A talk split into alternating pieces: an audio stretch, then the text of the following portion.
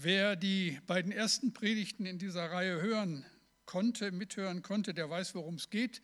Für die, die es vielleicht nicht gehört haben, eine ganz kurze Zusammenfassung, damit man so in der Geschichte auch wirklich zu Hause ist. Es geht um einen Mann aus dem Alten Testament, um den Propheten Elia. Der hat von Gott den Auftrag bekommen, einer gottlosen Regierung Gericht anzukündigen. Und die ist alles andere als begeistert. Er prophezeit eine lange Dürre und Hungerszeit, die erst aufhören soll, wenn er, Elia, es ankündigt. Das nahm ihm der damalige König Ahab und seine Frau Isabel sehr übel. Elia musste fliehen, musste sich verstecken und kam dann nach dieser Zeit in eine kleine Stadt namens Zarpat zu einer Witwe, die ihn versorgte. Da lagen 160 Kilometer Flucht durch ein dürres Land hinter ihm und Zarpat, da ist er jetzt, wo dieser Abschnitt seiner Geschichte einsetzt.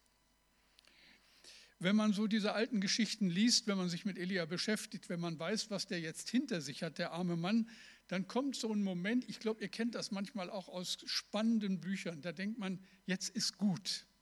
Jetzt nicht noch einen draufsetzen oder in spannenden Filmen, das gibt mir manchmal so auf den Keks. Wenn anstatt dass dann nun endlich aufhört und der Held zur Ruhe kommt, immer noch eins draufgesetzt wird. Vielleicht kennt ihr das. Also ich mag das nicht so, wenn der äh, Schluss so überhöht wird, wenn sie überhaupt nicht zu, zu Rande kommen und man denkt, oh, hoffentlich ist der bald zu Hause und hoffentlich hat er bald Ruhe. Und wenn man so die Geschichte von Elia liest, dann kommt man an diesem Punkt genau an, dass nach der Flucht nach dem Aufenthalt am Bach Krit, nach äh, der Hungersnot in Zapat, jetzt endlich bei der Witwe, die er versorgt, man sagt, Elia, ruh dich aus, bis die Dürre vorbei ist und dann geht es weiter. Aber es kommt anders. Gott ist anders. Und ich denke, ihr kennt das. Gott überrascht uns immer wieder und er tut, was er will. Und er mutet uns auch immer wieder Wege zu, die wir nicht verstehen. Und er hat so viele Möglichkeiten, zu uns zu sprechen und es zu tun. Und er tut es auch. Und ich hoffe auch heute in diesem Gottesdienst. Wisst ihr, dass so sein Wort unser Herz erreicht? Dass du auf einmal merkst, er, der lebendige Gott, spricht zu mir. Und das kann sehr heilsam sein, sehr wohltuend sein, aber es kann auch sehr herausfordernd und sehr korrigierend sein. Aber ich denke, Hauptsache, er redet. Hermann Betzel hat mal geschrieben, die größte Klage, die ein Christenherz hat, ist, wenn der Himmel ehern ist. Ich kenne keine größere Not auf dieser notreichen Erde, als wenn das Gebet wirkungslos zurückgeht und Gott sein Antlitz verhüllt. Doch dazu sind wir nicht teuer erkauft und darum ist er nicht auf Erden gekommen, dass er unser Sehnen auf, Erden ungehört verhallen lässt. Die größte Klage, die ein Christenherz hat, ist, wenn der Himmel ehern ist. Hören wir, was Elia erlebt hat. Ich lese aus dem Alten Testament, aus 1. Könige 17, die Verse 27 bis 24. Eines Tages wurde der Sohn der Witwe krank. Es ging ihm zusehends schlechter und schließlich starb er. Da schrie die Mutter Elia an, was hast du eigentlich bei mir zu suchen, du Bote Gottes? Ich weiß genau, du bist nur hierher gekommen, um Gott an all das Böse zu erinnern, was ich getan habe, und zur Strafe ist mein Sohn jetzt tot. Gib mir den Jungen, erwiderte Elia nur, nahm das tote Kind vom Schoß der Mutter und trug es hinauf in die Dachkammer, wo er wohnte. Er legte den Jungen auf sein Bett und begann zu beten, ach Herr mein Gott, warum tust du der Witwe, bei der ich zu Gast bin, sowas an? Warum lässt du ihren Sohn sterben? Dann legte er sich dreimal auf das tote Kind und flehte dabei zum Herrn, Herr mein Gott, ich bitte dich, erwecke diesen Jungen wieder zum Leben. Der Herr erhörte Elias Gebet und das Kind wurde lebendig. Elia brachte ihn wieder hinunter, gab ihn seiner Mutter und sagte, siehe doch, dein Sohn lebt. Da antwortete die Frau Elia, jetzt bin ich ganz sicher, dass du ein Bote Gottes bist. Alles, was du im Auftrag des Herrn sagst, ist wahr. Tolle Geschichte. Wann immer wir über Gott nachdenken, müssen wir über den Glauben reden. In Hebräer 11, Vers 1 ist es so beschrieben, der Glaube ist ein Rechnen mit der Erfüllung dessen, worauf man hofft, ein Überzeugtsein von der Wirklichkeit unsichtbarer Dinge.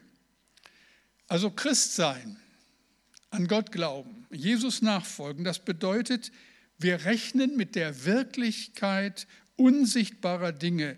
Wir rechnen mit einem Gott, den wir wohl nicht sehen, aber der wirklich da ist. Und das verändert alles.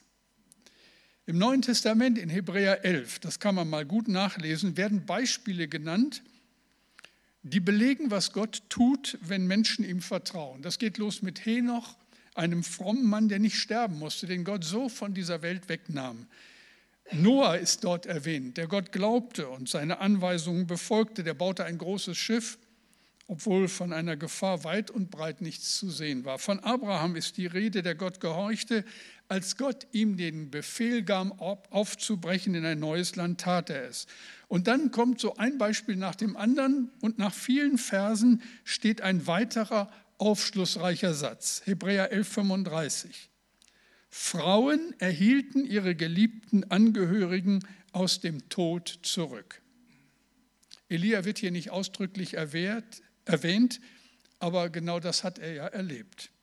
Also die Aufzählung im Hebräerbrief macht eins deutlich. Und wenn ihr nur das heute mitnehmt, dann reicht es schon. Gott ist auf unmögliche Situationen spezialisiert. Vor mir sitzt eine junge Frau. Sie geht durch eine notvolle Zeit, eine zerbrochene Beziehung liegt hinter ihr und nun fühlt sie sich wertlos, ist völlig neben der Spur. Die Welt ist für sie eingestürzt und als ich sie frage, ob ich für sie beten soll, zuckt sie nur resigniert mit den Schultern. Ich bete nicht mit ihr, zumindest in dem Moment nicht. Stattdessen sage ich zu ihr, Sie haben recht. Ihr Fall ist zu schwer. Das schafft Gott nicht. Deshalb sollten wir jetzt auch nicht beten. Da muss sie unter Tränen lachen. Das kam mir dann doch komisch vor. Und dann haben wir doch miteinander gebetet und Gott hat Großes in ihrem Leben getan. Gott ist auf unmögliche Fälle spezialisiert. Er tut Wunder. Und dabei setzt er oft Menschen ein, die auf geheimnisvolle Art und Weise an diesen Wundern beteiligt sind. Er handelt durch Menschen, die ihm nachfolgen. Vielleicht sitzt du genau deshalb hier in diesem Gottesdienst, weil andere Menschen auf Gott gehört haben und dich mitgebracht und eingeladen haben und du hast Jesus kennengelernt und du folgst ihm nach. Und das ist ein Wunder. Mindestens so ein großes Wunder wie das, was wir gerade gelesen haben. Aber hören wir, wie es Elia weiter ergangen ist. Er wohnt zur Untermiete bei der Witwe, die erlebt hat, was es heißt, wenn Gott buchstäblich für das tägliche Brot sorgt. Und auf geheimnisvolle Art und Weise nimmt das Öl in der Flasche nicht ab und auch nicht das Mehl im Topf. Sie haben genug zu essen. Sie konnte ihren Sohn, ihren Gast und sich selbst bestens versorgen. Alles super gelaufen und dann eigentlich unfassbar und auch nicht zu vorherzusehen und überhaupt nicht erwartet, stirbt der Sohn. Und die Mutter ist außer sich und schreit den Propheten an. Was hast du eigentlich bei mir zu suchen, du Bote Gottes? Ich weiß genau, warum du hierher gekommen bist, um Gott an alles Böse zu erinnern, was ich getan habe. Und zur Strafe ist mein Sohn jetzt tot. Völlige Verzweiflung und Anklage und nicht verstehen. Und die Reaktion ist verständlich. Wer immer von euch sich an solche Situationen erinnert, wir sind dann leicht geneigt, einen Schuldigen auszumachen, der für das ganze Elend in unserem Leben verantwortlich ist. Wir suchen nach einem Grund, warum uns das passiert. Alles, was dieser Frau passiert ist, was sie bisher mit Elia erlebt hat, macht ihr deutlich, dieser Mann ist ein Mann Gottes. Er ist ein Heiliger, aber dadurch ist er auch für mich eine Bedrohung. Er erinnert mich an die Schuld meines Lebens, an unbezahlte Rechnung und jetzt bin ich dran. Jetzt straft Gott mich. Und ich frage euch, kommt dir das bekannt vor? Es gibt Augenblicke in unserem Leben, da ist uns das ganz klar. Wir werden uns eines Tages nicht so einfach aus unserer Verantwortung schleichen können. In besonders schweren Zeiten unseres Lebens stellen wir nicht selten die Frage, warum lässt Gott das zu? Und wir fragen auch verunsichert, Ist das jetzt die Strafe für das, was ich getan habe? Und so geht es der Frau mit Elia. Ich weiß, du bist nur hierher gekommen, um Gott an alles Böse zu erinnern, was ich getan habe. Und zur Strafe ist mein Sohn jetzt tot. Keine Ahnung, was die Frau damit meint. Wir kennen ihre Geschichte nicht. Aber da steht sie, Tränen überströmt, mit ihrem toten Jungen auf dem Arm. Ein Bild des Jammers. Und das zerreißt einem das Herz. Und Elia antwortet nicht. Er sagt keinen Ton. Er streckt nur die Arme aus und sagt dann, gib ihn mir. Und dann nimmt er das tote Kind und sagt wieder nichts und geht raus. Und ich habe so gedacht, Elia, ich kann dich so gut verstehen. Es gibt Momente, da fällt uns nichts mehr ein. Da weiß man nicht mehr, was man sagen soll. Da merkt man auch so, alles, was ich jetzt sage, ist zu flach, trifft es nicht wirklich. Kein Wort kann trösten, keine noch so liebevolle Bemerkung kann das Leid mindern. Es gibt keine Worte, die einer so verwundeten Seele helfen können. Esther und ich, also meine Frau und ich, Esther heißt sie, also Esther und ich, sind mit einem Ehepaar befreundet, das in einem kleinen Dorf in der Nähe von Bremen wohnt. Er ist ein bekannter norddeutscher Maler, der vor kurzem den Kulturpreis des Landkreises Diepholz bekommen hat. Im April sollte die festliche Preisverleihung im Rathaus in Diepholz stattfinden. Wir haben Peter vor 14 Tagen beerdigt. Er ist, während er telefoniert hat, plötzlich zusammengebrochen, lag noch drei Tage im Koma und ist dann in einem Krankenhaus in Bremen gestorben. Und die Trauer unserer Freundin, seiner Frau, ist unbeschreiblich. Er saß noch vor ein paar Wochen bei uns am Tisch und hat mit uns gegessen und jetzt ist er nicht mehr da. Und die richtigen Worte in so einer Situation zu finden, ist unendlich schwer. Elia sagt kein Wort. Er ist in einer unmöglichen Situation. Er hat sich ja dieses Haus nicht ausgesucht. Dass er hier zur Untermiete wohnt, das war ja Gottes Idee. Und jetzt das. Aber er bleibt ganz ruhig. Und ich habe so gedacht, bei Elia da spürt man einen Frieden, der nicht von dieser Welt ist. Ein Friede, der höher ist als alle menschliche Vernunft. Er rechtfertigt sich nicht und er versucht auch nicht Gottes Handeln zu erklären. Er reagiert mit stillem Mitgefühl. Und ich habe so gedacht, wo sich einer in so einer Situation so ruhig, so liebevoll verhält, wisst ihr, da ist der Geist Gottes am Werk.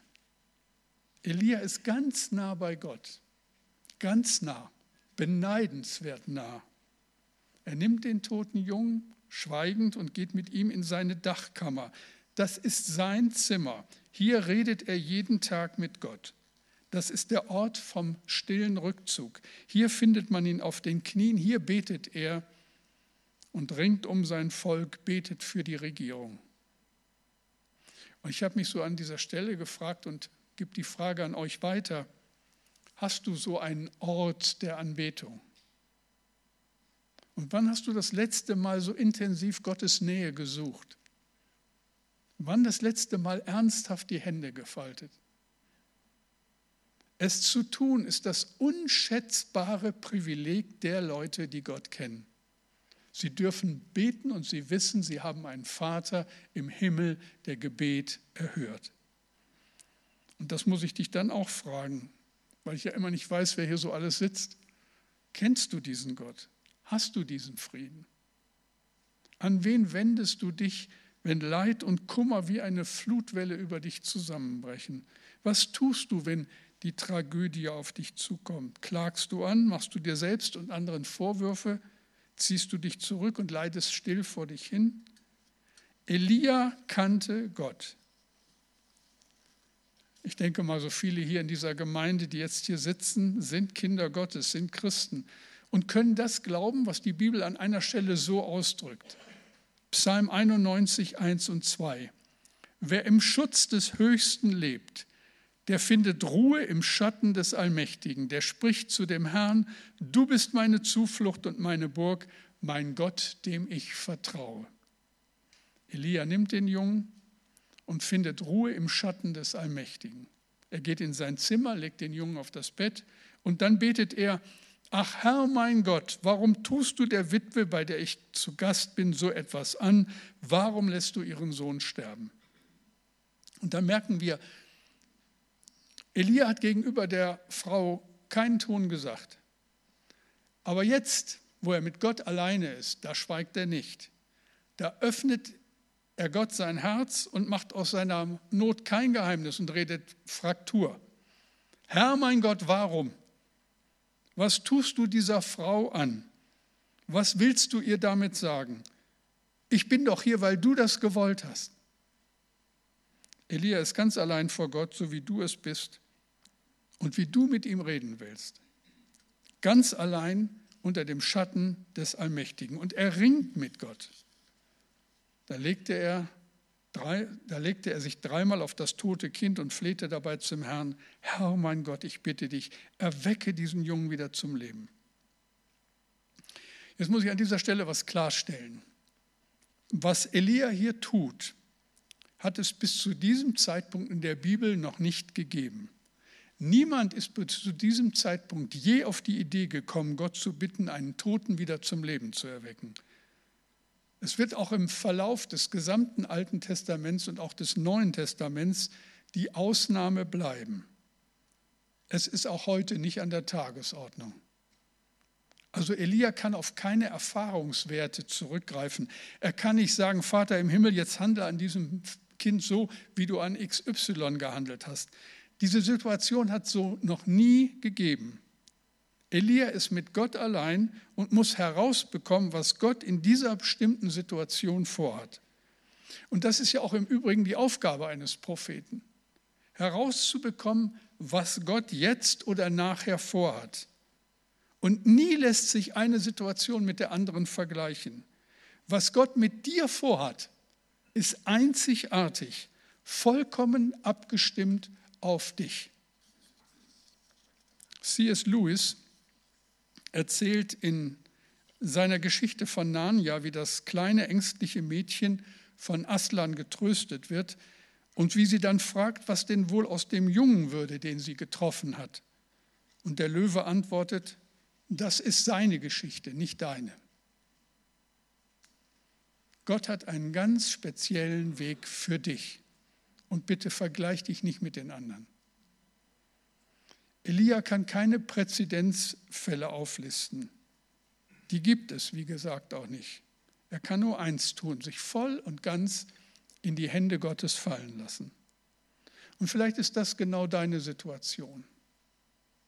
Hör auf, deine Lebenssituation mit der anderer zu vergleichen. Vertraue ihm, denn er hat mit dir einen ganz persönlichen, einen individuellen, richtigen Weg. Unsere Gemeindeschwester war 36 Jahre alt, als sie an Lymphdrüsenkrebs erkrankte. Das war damals so etwas wie ein Todesurteil. Und es gab berechtigte Zweifel daran, dass es in Deutschland schon ein Verfahren gab, um diese Krankheit zu behandeln. Und dann kam ein Anruf ihrer Schwester und ihres Bruders aus Finnland. Sie stammt ursprünglich aus Finnland. Sie solle doch sofort nach Hause kommen, denn dort hätten sie mehr Erfahrung mit dieser Art von Krebs und hätten schon die entsprechende Behandlung dafür. Das Problem war, Mirja war verheiratet und die beiden hatten zwei kleine Kinder. Und jetzt war die Frage, soll ich jetzt tatsächlich meinen Mann für so lange Zeit verlassen, die beiden zu Hause lassen und nach Finnland reisen oder soll ich den Ärzten in Bremen vertrauen? Die beiden haben gebetet und wir haben gebetet. Das war ein schier unlösbares Dilemma. Und dann hat ihr Mann etwas gegen seine Überzeugung getan. Er hat Bibellotto gespielt. Kennt ihr das? Augen zu, Bibel aufschlagen, Finger kreisen lassen und dann mit zu und Augen auf eine bestimmte Stelle. Also ehrlich, macht das bitte nicht. Ja, das ist absolut kein Zugang, die Bibel zu lesen. Aber Erich war so verzweifelt und war auch noch gar nicht lange Christ, dass ihm in dem Moment nichts Besseres eingefallen ist. Und jetzt, was ist passiert? Also das muss man wirklich festhalten. Er hat die Augen geöffnet und der Finger lag auf Sprüche 27, Vers 10. Ich habe euch den Vers mitgebracht. Da steht, verlass niemals deinen Freund oder den Freund deines Vaters. Wenn du in Not gerätst, dann geh nicht bis zum Hause deines Bruders. Ein Nachbar in der Nähe kann dir besser helfen als der Bruder in der Ferne. Wollen wir überlegen, wie hoch die Wahrscheinlichkeit ist, dass man in so einer Situation mit dem Verfahren diesen Vers findet. Für die Mathematiker unter uns rechnet das mal aus. Also Mirja ist nicht nach Finnland gefahren, sie wurde in Bremen behandelt. Heute ist sie 76 Jahre alt und hat vor kurzem ihr erstes Urenkelkind bekommen. Elia betet, er sagt, Herr, ich bin hier, wie du das wolltest. Und das ist doch kein Zufall. Du sorgst für mich, ich stehe unter deinem Schatten. Ich bitte dich, das Unmögliche zu tun. Und wir erinnern uns, Gott ist auf unmögliche Situationen spezialisiert. Und dann hören wir noch einmal, was damals passiert ist. 1. Könige 17, 22 und 23. Der Herr erhörte Elias Gebet und das Kind wurde lebendig. Elia brachte ihn wieder hinunter, gab ihn seiner Mutter zurück und sagte, dein Sohn lebt. Die Bibel ist erschreckend kurz manchmal, da hätte ich einen Roman rausgemacht. Also da könnte man seitenweise drüber berichten. Gib das Kind ab, es lebt, es muss unbeschreiblich gewesen sein, was da in dieser kleinen Kammer passiert ist. Der kleine Kerl atmet durch, Farbe kehrt zurück in sein Gesicht, er schlägt die Augen auf, Elia nimmt ihn auf den Arm, gibt ihn seiner Mutter zurück. Unglaublich, unmöglich. Aber es ist passiert. Noch so eine schöne Geschichte, die ich euch nicht vorenthalten kann, die mich sehr beeindruckt hat, ging damals durch die Presse. Im März 2005 ist das passiert und es war so spektakulär, dass Hollywood daraus einen Film gemacht hat. Ein Mann, angeklagt wegen Vergewaltigung und Mord, wurde in Atlanta dem Richter vorgeführt. Er konnte einer Polizistin die Pistole entwenden und hat den Richter, eine Polizistin und zwei weitere Personen erschossen und ist dann geflohen. Und es kam zur größten Fahndungsaktion in der Geschichte von Atlanta. Auf seiner Flucht nahm der Mörder eine Frau als Geisel und versteckte sie in ihrer Wohnung. Und versteckte sich mit ihr in ihrer Wohnung. Und dann redete die Frau mit ihm, dass sie war ein Kind Gottes. Sie sagte zu ihm, vor einem Jahr ist mein Mann bei einer Messerstecherei ums Leben gekommen. Meine kleine Tochter ist in der Schule. Wenn sie mich jetzt umbringen, dann hat sie niemanden mehr auf dieser Welt. Und der Mörder ließ sich auf ein langes Gespräch mit dieser Frau ein.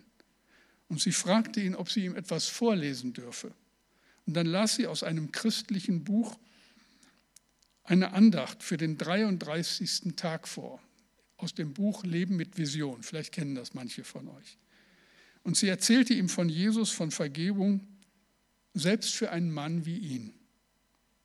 Und das Wunder passierte. Der Mann ließ sie gehen, obwohl sie ihm sagte, dass sie dann die Polizei verständigen würde. Sie konnte nach vielen Stunden die Wohnung verlassen. Der Mann ergab sich widerstandslos der Polizei. Zu ihr hatte er mehrfach gesagt, You are an angel. Du bist ein Engel. Gott ist auf unmögliche Situationen spezialisiert. Und ich denke, viele von uns wissen um solche heiligen Momente.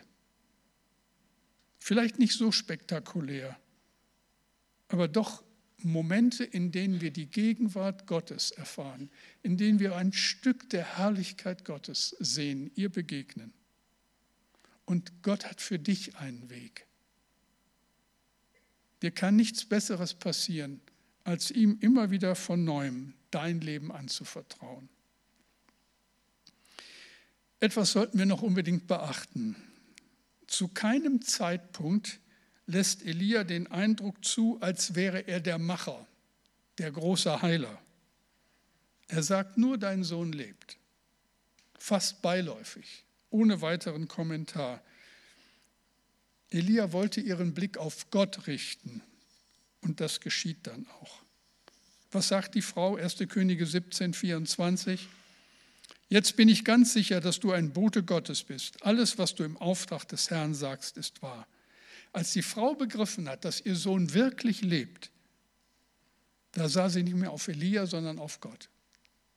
Und so muss das gehen. Wisst ihr, auch in diesem Gottesdienst, immer wieder in unseren Gottesdiensten. Ich wünsche mir nicht, dass ihr nach Hause geht und denkt, Pastor Pache war da, der hat gut gepredigt, wirklich gut gepredigt. Ich meine, das tut mir gut. Aber wisst ihr, ich wünsche mir viel, viel mehr, dass ihr nach Hause geht und sagt, Gott hat mein Herz erreicht. Ich will mehr Vertrauen, mehr Glauben, weil es sich lohnt, weil er wirklich da ist und weil er mich liebt. Und an die unter euch, die vielleicht unsicher sind, ob sie überhaupt Kinder Gottes sind, dann kann ich nur sagen, wie sehr wünsche ich dir, dass du Ja sagst zur Liebe Gottes, dass du ihm glaubst, ihm aufs Wort glaubst. Gott ist auf unmögliche Situationen spezialisiert. Wisst ihr, 750 Jahre später ist ein anderer Mann wieder lebendig geworden. Jesus Christus, der Sohn Gottes, ist von den Toten auferstanden, damit jeder, der an ihn glaubt, lebt in Ewigkeit. Jesus Christus, der König des Friedens, der Heiland der Welt. Als die arme Frau ihren Jungen in die Arme schließt, ist Frieden im Haus, ein Frieden höher als alle Vernunft. Und wohlgemerkt, ihr Lieben, es passieren Dinge, die wir nicht verstehen. Andere Kinder sterben, obwohl wir für sie gebetet haben. Auch Christen verlieren ihre Arbeitsstelle, werden krank oder müssen mit einer Behinderung leben. Aber unter den Flügeln des Allmächtigen ist Frieden. In jeder Situation. Der Apostel Paulus hat es im Neuen Testament so beschrieben. Philippa 4, Vers 7. Und der Friede Gottes, der höher ist als alle Vernunft, bewahre eure Herzen und Sinne in Christus Jesus. Der Gott, der mit einem Wort das Universum erschaffen hat, der Gott, der die Zahl der Sterne kennt, den alle Himmel Himmel nicht fassen können, der sagt, dass er dich liebt und jedes Haar auf deinem Kopf gezählt hat. Er macht keine Fehler. Er ist der Friedefürst. Er weiß um jede deiner Tränen.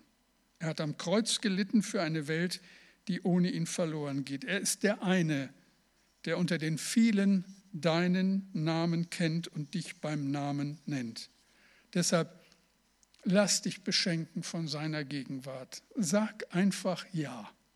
Ja, mein Gott, mein Heiland, mein Herr. Ja, dir will ich gehören in Zeit und Ewigkeit. Beten wir.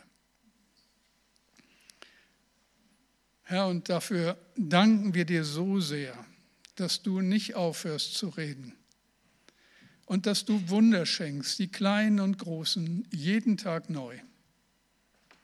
Und ich bitte dich so, dass wir in unserem Alltag ein feines Gespür haben für deine Leitung, für deine Gegenwart und dass es uns nicht egal ist, was passiert. Dass wir mit offenen Augen durch diese Welt gehen immer bereit auch genau an dem Platz zu sein, den du uns zuweist.